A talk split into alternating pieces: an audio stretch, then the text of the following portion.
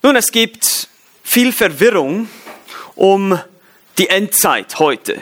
Nicht nur in der Christenheit, ihr habt sicherlich schon davon gehört, es gibt verschiedene Positionen, wenn es um die Endzeitlehre geht und manche Christen sind sogar müde, darüber überhaupt zu diskutieren. Die sagen, über Endzeit reden wir gar nicht, da hat sowieso jeder eine andere Meinung und das kann man sowieso nicht wissen und die Offenbarung kann sowieso kein Mensch verstehen.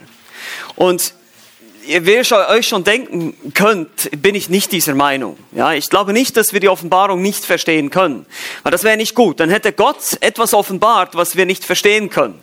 Dann hätte Gott sich unklar ausgedrückt. Das Problem liegt natürlich bei uns, nicht bei Gott. Nun ist es aber auch so, dass diese Welt auch weiß, dass diese Welt irgendwann mal zugrunde geht. Jeder weiß, dass irgendwo in seinem Herzen diese Erde kann nicht ewig weiter existieren. Und so, wenn wir unsere Gesellschaft betrachten, zum Beispiel auch unsere lieben Freunde, unsere Unterhaltungsindustrie aus Hollywood, sehen wir zum Beispiel, dass in den letzten 20, 30 Jahren noch nie so viele Filme über die Leinwand geflimmert sind, die das Thema Endzeit haben.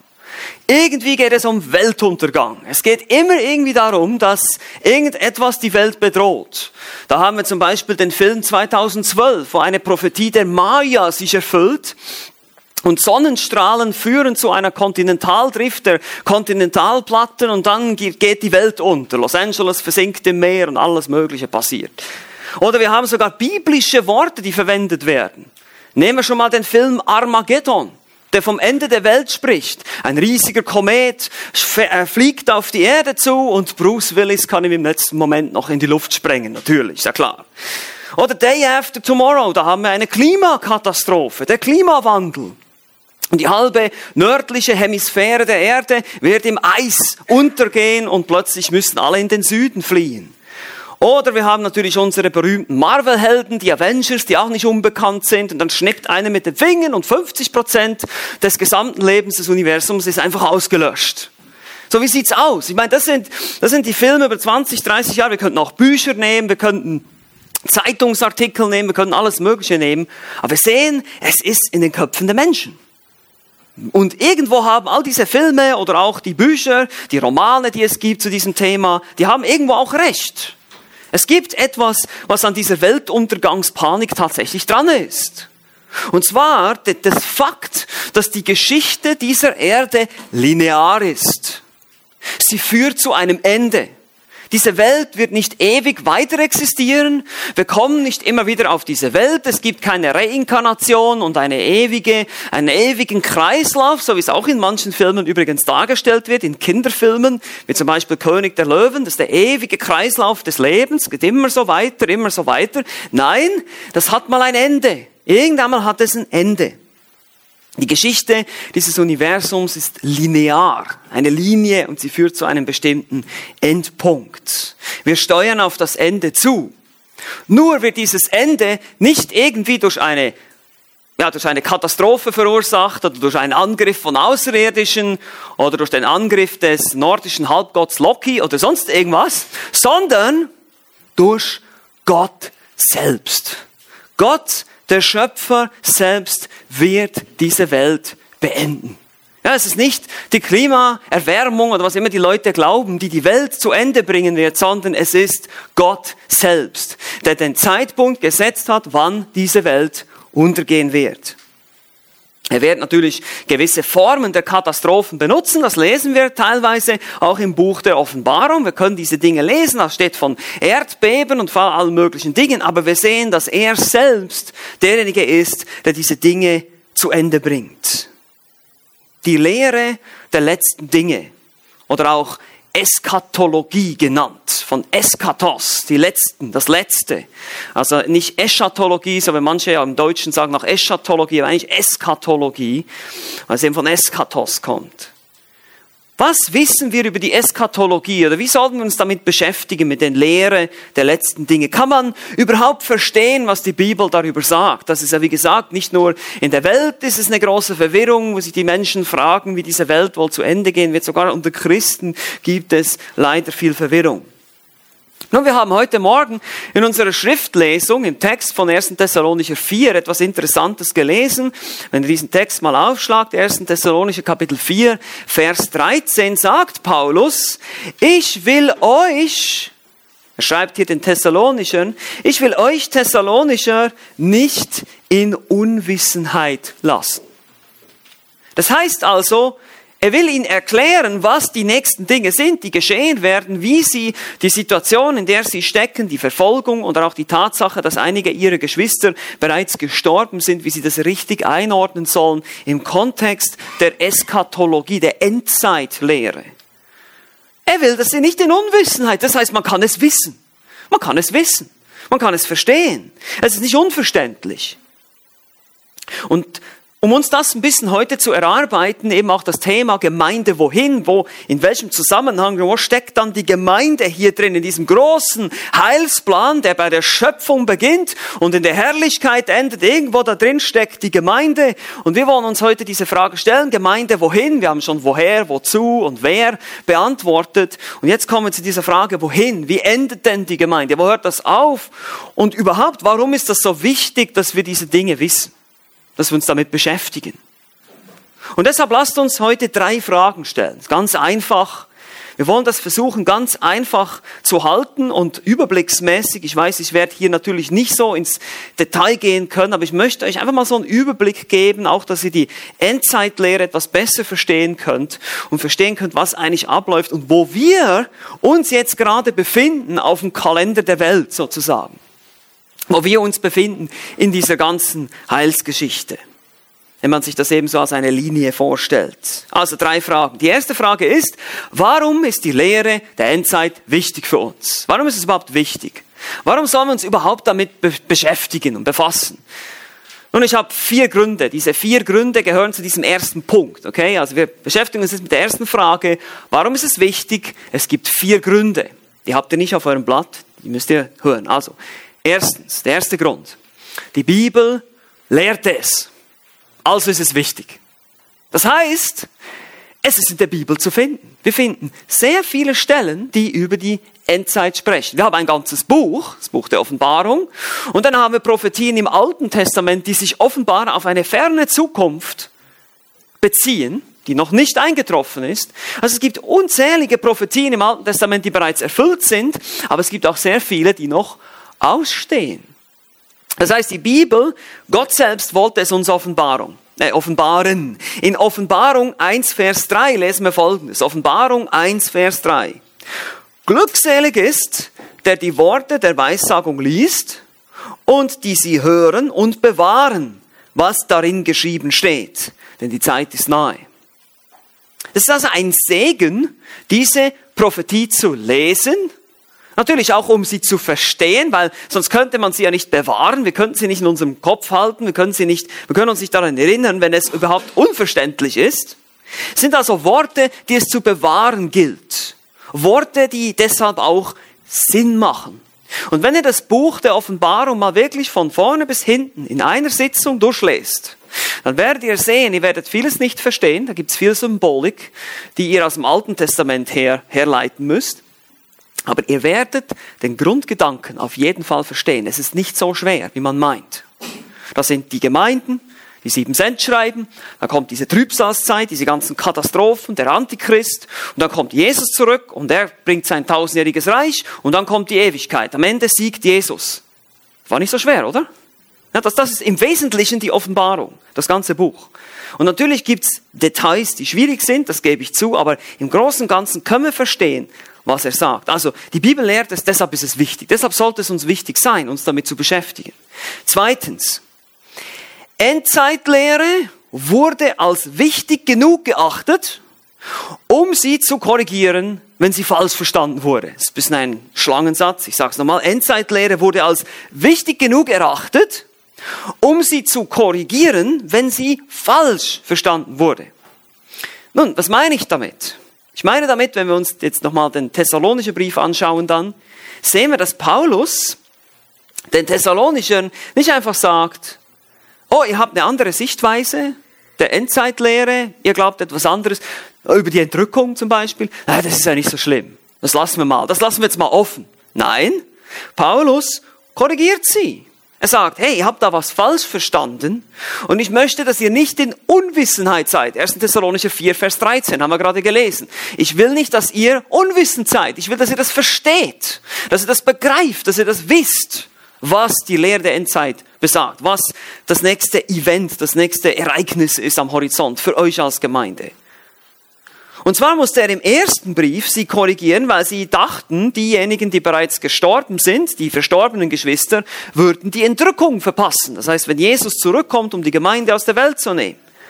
Im zweiten Brief, im zweiten Thessalonischer Kapitel 2 sehen wir, dass sie im Irrtum waren. Sie dachten, sie wären jetzt bereits in der Gerichtszeit, in der Trübsalzeit, die eigentlich erst nach der Entrückung kommt.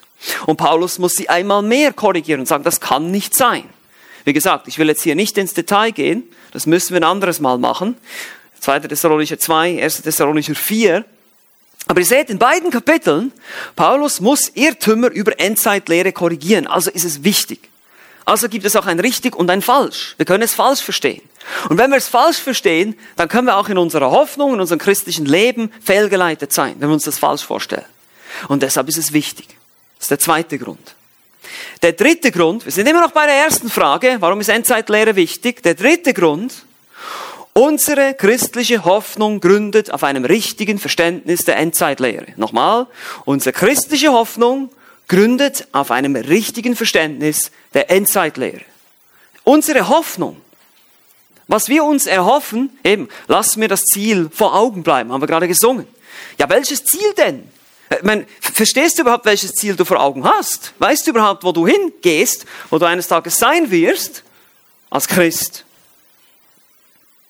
Jesus tröstet seine Jünger in Johannes Kapitel 14 genau mit diesen Worten. Johannes 14, die Verse 1 bis 3, könnt ihr euch sicher an diese Worte erinnern. Er sagt, dass er hingehen werde und eine Wohnung bereiten und dann werde er zurückkommen und sie zu sich holen. Spricht er übrigens auch von der Entrückung. Ja, er wird sie zu sich holen und sie werden dann bei ihm sein in Ewigkeit. Ja, das ist ein Trost. Das ist Sicherheit. Das ist Hoffnung, eine feste Hoffnung, eine Zuversicht auf eine Zukunft bei Christus. Also unsere christliche Hoffnung gründet sich auf einem richtigen Verständnis und ein, ein falsches Verständnis, das sehen wir bei den Thessalonichern so deutlich, kann zu falschem Verhalten führen. Eben die einen haben dann sogar gedacht, naja, Christus kommt sowieso bald wieder, also heißt das für mich, dass ich mich jetzt einfach auf einen Hügel setze und warte auf seine Wiederkunft. Ich muss nicht mehr arbeiten gehen, ich muss nicht mehr meine Verantwortung. Na, hat irgendwas falsch verstanden über die Endzeitlehre, ne? Also, ihr seht schon, Eskatologie ist sehr praktisch und sie kann sehr verkehrt praktisch werden, wenn wir sie falsch verstehen. Wenn wir nicht verstehen, warum Gott uns diese Dinge geoffenbart hat. Und deshalb, der vierte Grund, Endzeitlehre motiviert zur Heiligung.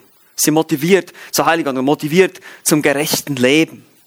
In 1. Johannes 3, Vers 3 heißt es, Geliebte, wir sind jetzt Kinder Gottes und noch ist nicht offenbar geworden, was wir sein werden. Wir wissen aber, dass wir ihm gleichgestaltet werden, sein oder sein werden, wenn er offenbar werden wird. Denn wir werden ihn sehen, wie er ist. Das spricht von dieser Begegnung, wenn der Christ Christus sieht von Angesicht zu Angesicht, wenn Christus ihn entrückt und zu sich holt. Und dann heißt es in Vers 3, und jeder, der diese Hoffnung auf ihn hat, reinigt sich, gleich wie er, das ist Christus, rein ist. Also ihr seht schon, 1. Johannes 3 ist diese Hoffnung, die führt zu einem geheiligten Leben, nicht zu einem Leben als Faulpelz, ja, so wie bei, den, bei einigen Thessalonischen das der Fall war und Paulus sie dann korrigieren muss, er geht gefälligst arbeiten. Ihr wisst nicht, wann Christus kommt, könnt euch nicht einfach auf den Hügel setzen und warten, bis er kommt, sondern ihr müsst, ihr müsst eurem täglichen Leben nachgehen, ihr müsst eure Familien versorgen, ihr könnt nicht einfach wie Faulpelze rumsitzen, es geht nicht. Und so führt eine korrekte Endzeitlehre, ein Verständnis von dem, was geschieht, führt zur Heiligung, zu einer moralischen Reinigung. Wir denken über alles nach. Wir lesen über die Gerichte Gottes in der Offenbarung. Das, das fördert die Gottesfurcht in meinem und deinem Herzen. Das ist gut über diese Dinge. Oder wir lesen die Propheten. Manchmal lest ihr einen Propheten, vielleicht lest ihr mal Jeremia zum Beispiel. Das sind irgendwie 48 Kapitel Gericht. Ja, und dann liest du Gericht, Gericht, Gericht, Gericht, Gericht, Gericht und denkst, oh, wann hört das endlich auf? Aber das ist heilsam für dich und mich. Wir sehen Gottes Zorn über die Sünde. Wir sehen, was er tut mit seinem Volk wegen der Sünde. Wir sehen, wie sehr der Prophet leidet unter seinem Dienst, wie er diese Menschen immer wieder anspricht und sie wollen nicht hören und sie wollen nicht hören und sie, sie quälen ihn sogar, sie werfen ihn irgendwo in eine Zisterne Und so lesen wir diese Dinge und es motiviert uns, Gott treu zu sein und gehorsam zu sein. Deshalb ist Endzeitlehre wichtig. Okay, wir haben die vier Gründe, haben die zusammengetragen. Jetzt stellen wir uns mal die zweite Frage. Die zweite Frage geht wie folgt. Wie wissen wir, dass wir die Bibel richtig verstehen? Diese Diskussion habe ich immer und immer wieder gehabt, vor allem wenn es um Endzeitlehre geht. Ja, es gibt immer wieder Leute, die sagen, ja, aber Du sprichst immer von Hermeneutik, dieses wunderbare Wort. Das sind Prinzipien der Auslegung, die richtige Hermeneutik. Das heißt, wir müssen auf die richtige Art und Weise an den Text herangehen. Ja, das sagst du jetzt. Du denkst, warum, woher willst du denn wissen, dass du die richtige Hermeneutik hast und nicht eine falsche? Woher wollen wir das wissen? Nun, erstmal will ich erklären, nach welchen Prinzipien wir die Schrift auslegen und dann werde ich noch eine Begründung geben. Wir müssen die Schrift in all ihren Aussagen grundsätzlich wörtlich nehmen grundsätzlich.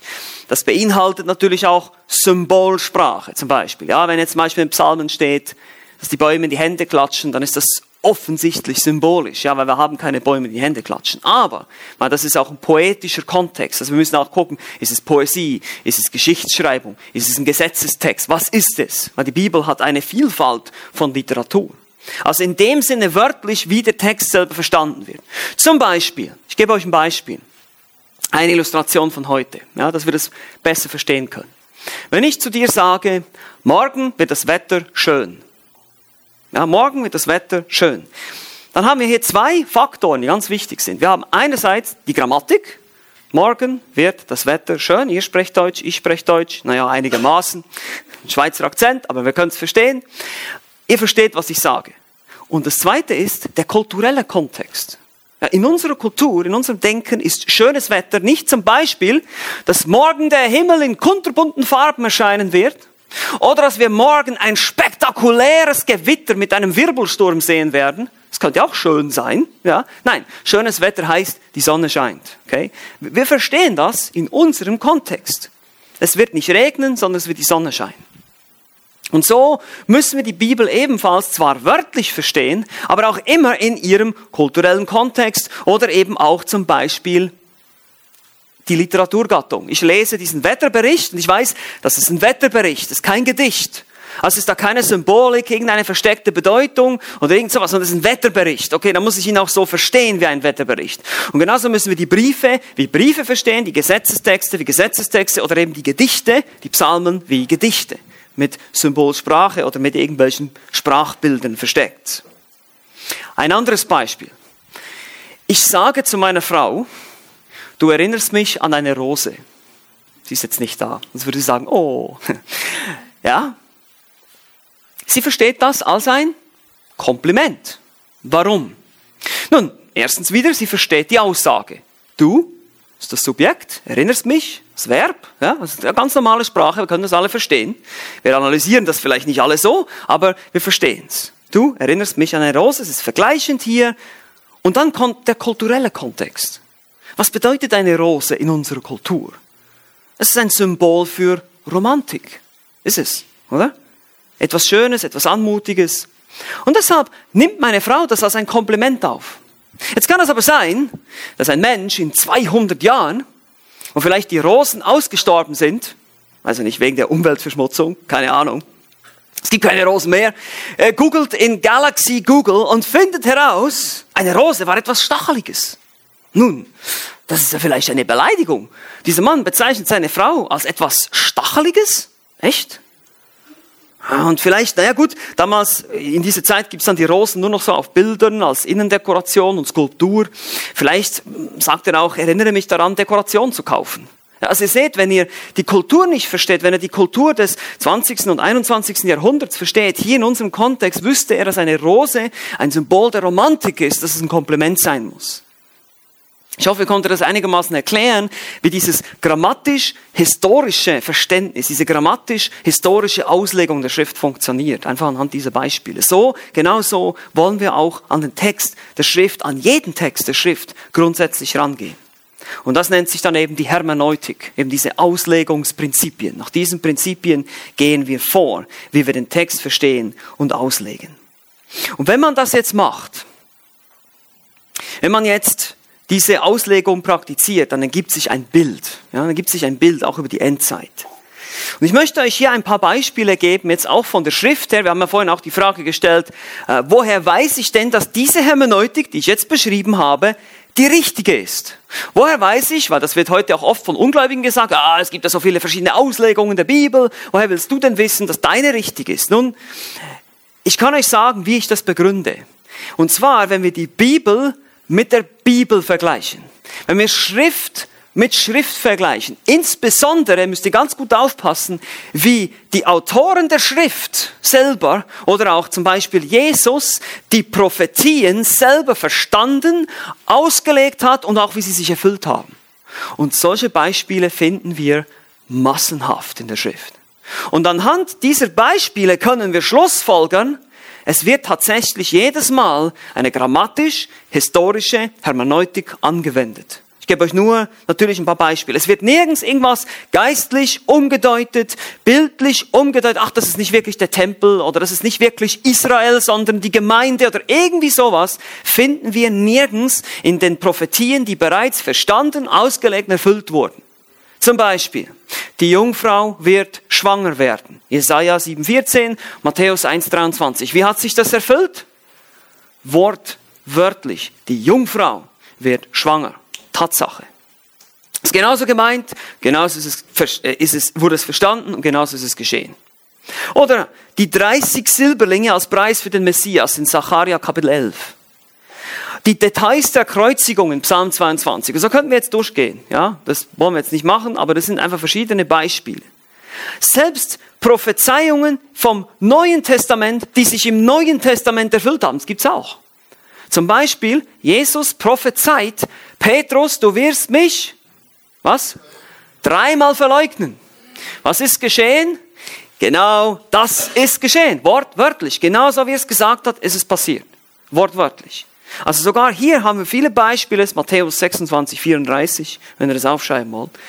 Und genauso, wenn wir das jetzt, wenn wir die ganze Schrift, wenn wir an die ganze Schrift so herangehen, und das, meine Lieben, geben übrigens sogar unsere sogenannten Bündnistheologen und neuen Bündnistheologen zu, die eben zum Beispiel nicht an eine wörtliche Zukunft Israels glauben, die glauben, die Gemeinde hat Israel ersetzt in geistlicher Weise und alle Stellen aus dem Alten Testament müssen jetzt geistlich umgedeutet werden. Die geben zu, dass wenn wir so wörtlich an die Schrift herangehen, dass wir tatsächlich in der Sichtweise landen, die wir hier als Gemeinde vertreten. Und so wollen wir an die Schrift rangehen, wenn wir sehen, Jesus selbst und die Apostel legen die Schrift so aus. Und ich möchte euch einen kurzen Überblick geben. Und jetzt dürft ihr, jetzt machen wir ein kleines Spiel zusammen hier. Das ist, ihr müsst ein bisschen wach bleiben. Das ist ein bisschen trockene Materie sonst. Macht eine Linie, wenn ihr Notizen macht, macht mal eine Linie so quer über die Seite. Eine horizontale Linie, ja, auf der Seite, so, quer rüber. Horizontal, einfach einmal quer rüber. Und dann macht ihr eins, zwei, drei, vier Striche vertikal, also von oben nach unten, so, zack, zack, zack. Aber nicht gleich von vorne, sondern ein bisschen reinrücken und dann den ersten Strich, zweiten, dritten, vierten und hinten noch ein bisschen Luft lassen. So dass ihr insgesamt eins, zwei, drei, vier, fünf Felder habt. Ja? Ganz einfach. Eine Linie mit vier vertikalen Strichen drauf. So. Jetzt habt ihr im Prinzip eins, zwei, drei, vier, fünf Felder. Ins erste schreibt ihr AT. Zwei Buchstaben. AT. Altes Testament. Okay? Da schreibt ihr AT hin. Dann oberhalb des ersten Strichs malt ihr ein Kreuz. Einfach ein Jesuskreuz. Ne? Dann im ersten Feld, also im zweiten Feld ist es Gemeinde. Könnt einfach G hinschreiben. Gemeinde. Gemeinde. Dann wieder ein Strich. Und bei diesem zweiten Strich schreibt ihr ein E oder Entrückung. Wenn ihr nicht so schnell seid, macht ihr mal ein E hin. Entrückung. Und dann kommt wieder ein Feld und da schreibt ihr Trübsal oder T. Trübsal. Das ist wieder dieses Feld. Und dann kommt wieder ein Strich. Da schreibt ihr, macht vielleicht einen Pfeil nach unten. Wiederkunft oder ein W. Jesu Wiederkunft. Ja, Wiederkunft. Dann kommt nochmal ein Feld. Und da schreibt ihr die Nummer 1000 für tausendjähriges Reich oder Millennium. 1000. Und dann kommt wieder ein Strich. Und die bei diesem Strich letzter Aufstand oder Gericht und am Schluss Ewigkeit. Ganz am Ende. Das letzte Feld ist Ewigkeit. So, also Altes Testament, das Kreuz, Gemeinde, Entrückung, Trübsal, dann kommt Wiederkunft, tausend Jahre, Wiederkunft, also besser gesagt, sichtbare Wiederkunft oder Gericht und dann Ewigkeit. Das ist in ganz groben, sehr grob natürlich, was wir glauben, was die Bibel sagt, wenn man alle Aussagen aus dem Alten Testament mit der Aussage der Offenbarung oder auch im Neuen Testament, jetzt hier zum Beispiel Thessalonischer Brief, zusammennimmt und alle Aussagen miteinander vergleicht, Schrift mit Schrift vergleicht. Ich meine, da gibt es solche dicken Bücher, die darüber geschrieben werden, aber das ist im Wesentlichen das, was geschieht. Gott hat im Alten Testament, AT, seinem Volk ein Friedensreich versprochen und einen Nachkommen Davids, der über dieses Friedensreich herrschen wird. Dieser Nachkomme kommt auf diese Welt, das Kreuz, wird aber zunächst verworfen von den Juden. Und so wird Israel erstmal beiseite gestellt, nicht verworfen, das macht Paulus in Römer 11 sehr deutlich. Israel wird nicht komplett verworfen, sondern nur erstmal beiseite gestellt, weil jetzt kommt das Heil zu den Heiden. Die Gemeinde, das zweite Feld, entsteht. Gemeinde. Die Gemeinde existiert bis zur Entrückung von Apostelgeschichte 2, bis zur Entrückung, bis zu diesem Ereignis, worüber Paulus schreibt hier in unserem Text, 1. Thessalonicher 4, dass Christus kommt, um die Gemeinde zu sich zu nehmen. Er kommt noch nicht sichtbar auf die Erde. Wir werden ihm entgegengerückt in die Wolken heißt. Es ist ein anderes Ereignis. Es sind nicht zwei dieselben. Also diese Entrückung. Nach dieser Entrückung kommt es zu sehr, sehr schlimmen Gerichten in dieser Welt. Die sogenannte Trübsalzeit. Diese Zeit wird der Antichrist, der gegen Christus herrschen. In den ersten dreieinhalb Jahren wird es Frieden geben. Die zweiten dreieinhalb Jahre werden eine Verfolgung sein, vor allem von Juden und Christen, also Leute, die dann zum Glauben kommen nach der Entrückung. Und am Ende dieser Zeit, wenn man die Trübsal anschaut, ist eben diese sichtbare Wiederkunft Christi. Da kommt Jesus zurück, um zu richten und das Gericht über die Nationen zu halten. Und dann werden Menschen ins tausendjährige Reich eingehen, andere werden bereits in die ewige Verdammnis gehen. Und dann wird Christus hier auf dieser Erde für tausend Jahre herrschen. Offenbarung 20 lesen wir das. Von Jerusalem aus. Also auf dieser Erde noch auf der alten Erde. Und es werden noch teilweise, wird der Fluch etwas aufgehoben. Wir lesen zum Beispiel in Jesaja 65, 66, lesen wir von Löwen, die beim Lamm leben und so weiter. Es wird gewisse Veränderungen geben, aber er wird noch nicht komplett weggenommen, der Fluch. Weil es gibt immer noch Leute, die sterben im tausendjährigen Reich. Es gibt Menschen, die kommen da rein und werden noch sterbliche Leiber haben. Wir werden bereits Auferstehungsleiber haben. Und dann nach diesen tausend Jahren, der Satan ist gebunden, gefangen, wird der Satan nochmal losgelassen, könnt ihr alles nachlesen, Offenbarung 20. Und dann gibt es einen letzten Aufstand und ein letztes Gericht und dann beginnt die Ewigkeit.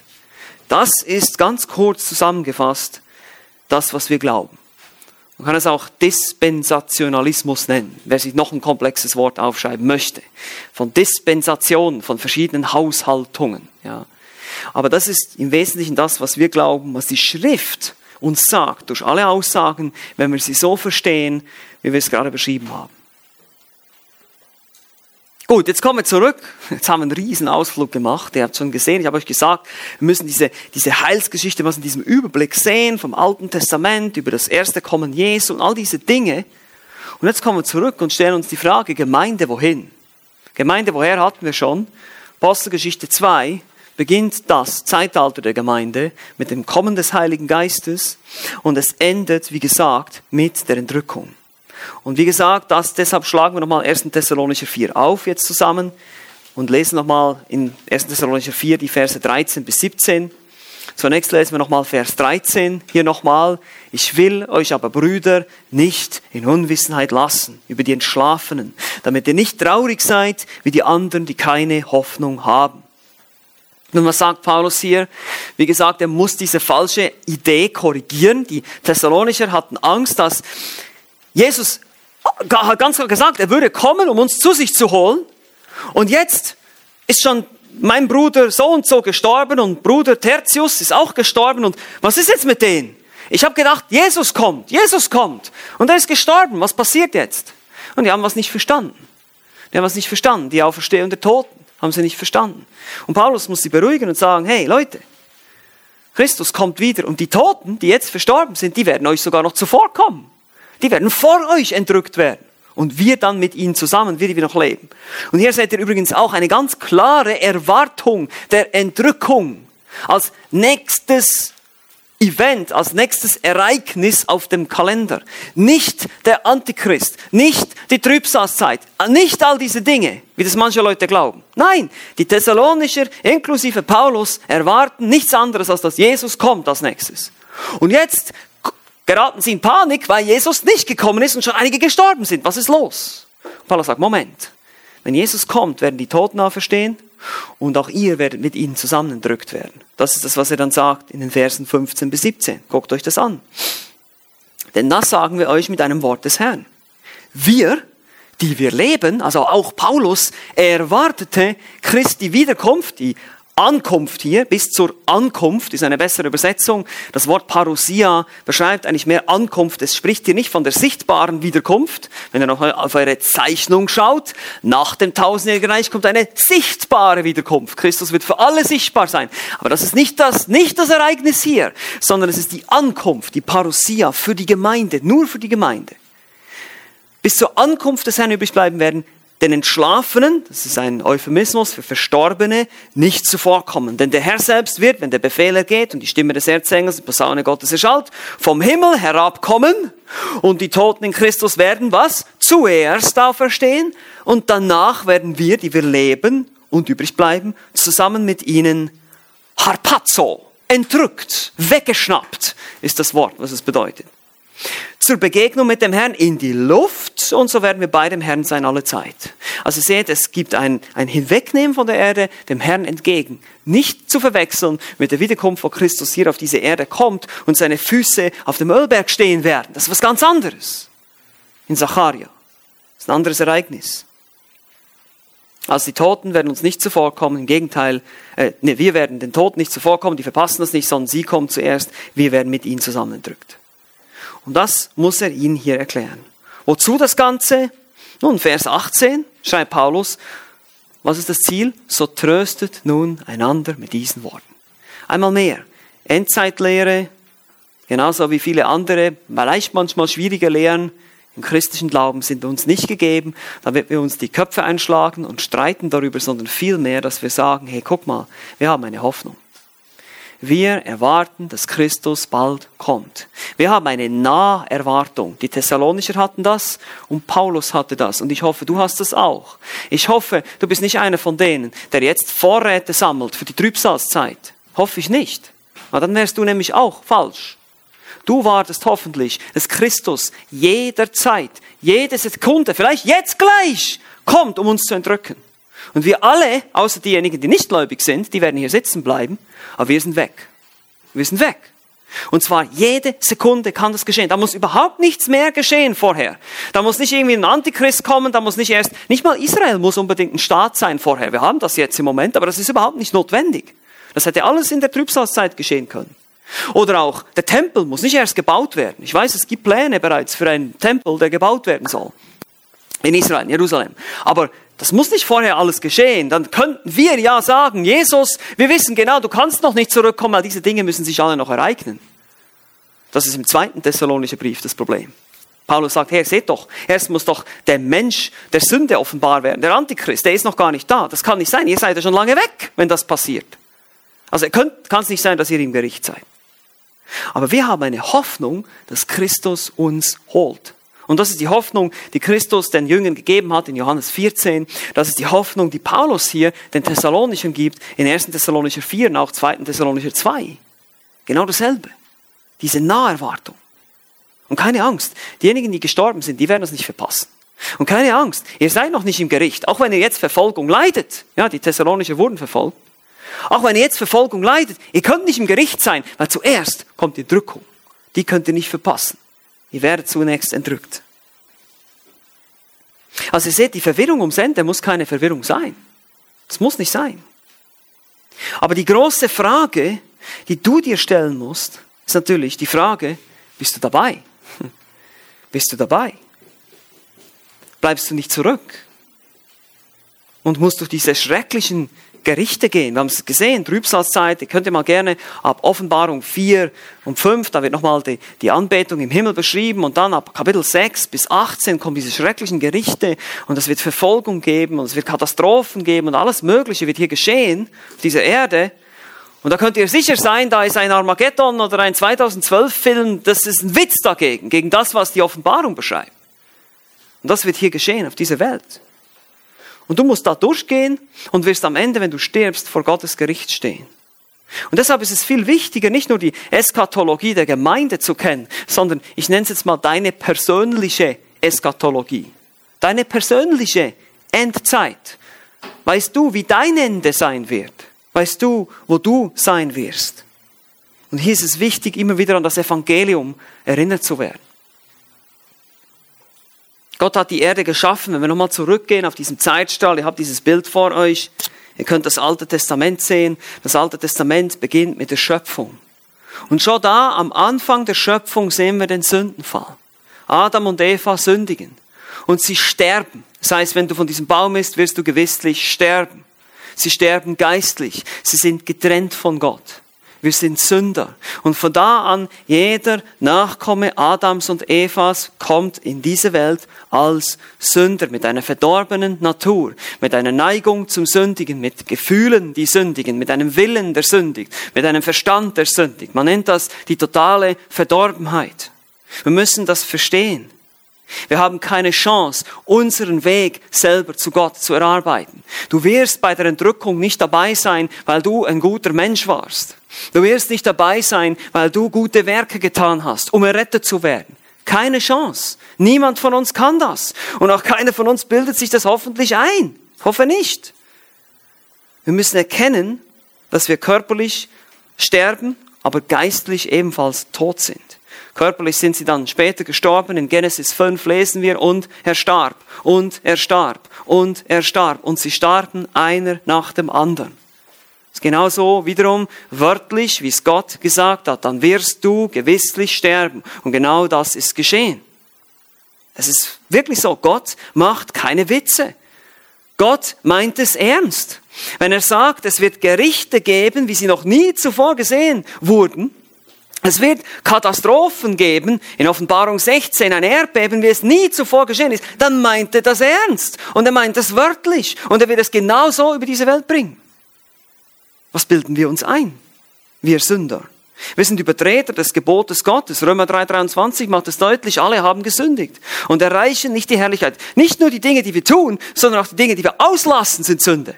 Das Gute, das wir tun könnten und nicht tun, ist Sünde. Die Gedanken sind Sünde. Alles an uns ist Sünde. Wir sind von Natur aus Sünder und deshalb kommt auch nichts anderes aus uns heraus. Und deshalb heißt es in Römer 5,12, darum gleich wie auch durch einen Menschen die Sünde in die Welt gekommen ist und durch die Sünde der Tod, so der Tod zu allen Menschen durchgedrungen ist. Wir alle sitzen im selben Boot. Wie geschrieben steht, es ist keiner gerecht, auch nicht einer. Römer 3, Vers 10. Wir müssen uns die Sünde wie eine Erbkrankheit vorstellen, die sich durch die gesamte Menschheit weiter vererbt hat. Und deshalb lesen wir auch in Offenbarung 20, wird es ein Gericht geben. Und das Meer gab die Toten heraus, die in ihm waren. Und der Tod und das Totenreich gaben die Toten heraus, die in ihm waren. Und sie wurden gerichtet, ein jeder nach seinen Werken. Offenbarung 20, Vers 13. Jeder wird nach seinen Werken beurteilt. Und wenn du dir die Gebote Gottes mal anschaust, du sollst nicht lügen, du sollst nicht begehren. Ja, wann hast du schon mal das letzte Mal irgendwas begehrt? Wann hast du das letzte Mal eine Notlüge vielleicht gehabt oder irgendwas gestohlen? Oder irgendwas? Wir wissen alle, jeder von uns ist schuldig. Jeder von uns ist schuldig. Wenn wir nach unseren Werken gerichten, dann geht es noch weiter in die Gedankenwelt, in die Lustgedanken, in deine verborgenen Fantasien, da wo niemand sonst irgendwas sehen kann. All das wird ganz offenbar wie auf einer Leinwand zu sehen sein. Alle, alle deine Gedanken, alles, was du je gedacht hast, alles wird gesehen und gerichtet. Du kannst gar nichts verstecken vor Gott. Gar nichts. Er ist allwissend, er ist allgegenwärtig, er war immer da, er hat alles gesehen und er hat alles aufgeschrieben. Werk für Werk für Werk für Werk. Sünde für Sünde für Sünde für Sünde für Sünde. Eine riesenlange Einkaufsliste und das wird dir alles entgegenhalten und sagen, sag mal, das, das ist dein Leben und das ist das, was du verdienst. Hier, ab ins Feuer. Das ist das, was geschehen wird. Mit jedem von uns. Wenn da nicht Christus wäre, ja, dann würde uns das alle erwarten. wenn da nicht Christus wäre. Und deshalb brauchen wir einen Löser. Deshalb brauchen wir Jesus, der uns vor dem Gericht und dieser ewigen Strafe befreit und von dieser Schuld befreit. Und deshalb musste Jesus am Kreuz sterben. Er lebte ein vollkommenes Leben. Er tat das, was du und ich nicht tun können. Er hat Gerechtigkeit, er Gesetz Mose gehalten bis auf den letzten I-Punkt. Alles gelebt und ist dann anstelle von uns gestorben. Er hat alle Forderungen des Gesetzes erfüllt. Er hat ein gerechtes Leben geführt. Und diese Gerechtigkeit, wenn du jetzt glaubst, dann wird diese Gerechtigkeit dir auf dein Konto geschrieben. Diese ganze lange Liste von Sünden, diese ganze Einkaufsliste, die du dir angehäuft hast, der ganze Zorn, den du dir angehäuft hast, der ist weg. Puh. Wenn du an Christus glaubst. Und du sagst, ich glaube an Jesus. Herr Jesus, vergib mir alle meine Sünde. Puff, alles weg. Stellt euch das mal vor. Das ist genial. Das ist, das ist eine gute Nachricht. Das nenne ich eine gute Nachricht, oder? Amen. Das ist eine gute, alles ist weg. Ist nichts mehr da. Und vorher müssten wir ewig sterben. Er war ein würdiger Stellvertreter. Er starb anstelle von uns. Jesus hat es vollbracht. Er hat gesagt, es ist vollbracht, sagt er am Kreuz. Und deshalb heute einmal mehr der Aufruf an dich, wenn du Christus nicht kennst, tue Buße. Kehre um von deinem alten Leben, kehre um von deiner Sünde und glaube an ihn. Alles Vertrauen auf ihn setzen. Dann wirst du auch dabei sein, wenn er kommt, um seine Gemeinde zu holen. Und dann gehorche ihm. Diene ihm. Klar, wir sind nicht hier zum Selbstzweck. Eben auch die Thessalonicher mussten auch verstehen im Kapitel 3 im zweiten Thessalonicher Brief, ihr könnt jetzt nicht einfach nur warten hier, sondern Gott hat euch auch zum Dienst berufen. Deshalb sind wir hier als Gemeinde. Wir gehen raus, wir evangelisieren, wir verkündigen das Evangelium anderen Menschen, damit auch sie errettet werden. Wir gehorchen Christus, wir stellen unser ganzes Leben und wir folgen ihm nach. Aber lass dich heute ansprechen, die Frage stellen, bist du dabei? Und wenn du dabei bist, wenn du Christ bist, dann stell dir die Frage, ist es wirklich die Hoffnung, die, mit der ich morgens aufstehe? Der Herr Jesus kann jederzeit, jede Sekunde wiederkommen. Ist das, ist das, ist das mein Gedanke der ganze Tag? Ist das meine Hoffnung? Ist das das, woran ich oft denke? Ich weiß, ihr müsst auch andere Dinge denken. Ihr habt Beschäftigung, ihr müsst zur Schule, ihr habt Berufe und so weiter. Das verstehe ich alles. Das meine ich nicht. Aber immer wieder Herr, das wäre jetzt schön, wenn du jetzt, also ich denke das oft. ich weiß nicht, wie es euch geht. Manchmal ist irgendwie so ein schwieriges Gespräch vor, dann irgendwie so ein schwieriges Gespräch bevor ist oder irgendwas, dann denke ich mir, ah, jetzt, jetzt wäre ein guter Zeitpunkt, ja.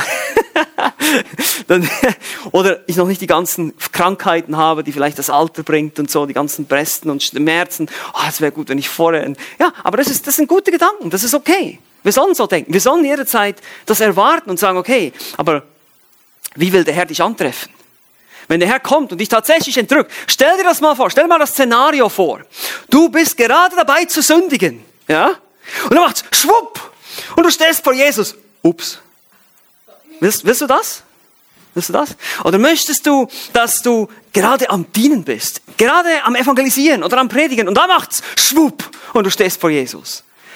Und, und er sagt, treuer und guter Knecht, ich weiß, unsere Sünden sind vergeben. Ja, ich will euch keine Angst machen, aber das ist manchmal so eine Motivation, wenn ich mir denke, nein, ich will es jetzt nicht tun, ich weiß nicht, der Herr kommt jetzt kommen. Und schwupp, ich bin weg und, ah, das ist so peinlich. Nein, das will ich nicht. Und seht, das motiviert uns zur Heiligung. Das motiviert uns. Wir, wir rechnen jederzeit damit, dass Jesus jetzt wiederkommen kann. Und deshalb stellt dir die Frage, bist du dabei? Und wenn du dabei bist, lebst du so, lebst du so, als würdest du ihn jeder Zeit erwarten. Amen. Amen. Lass uns noch beten.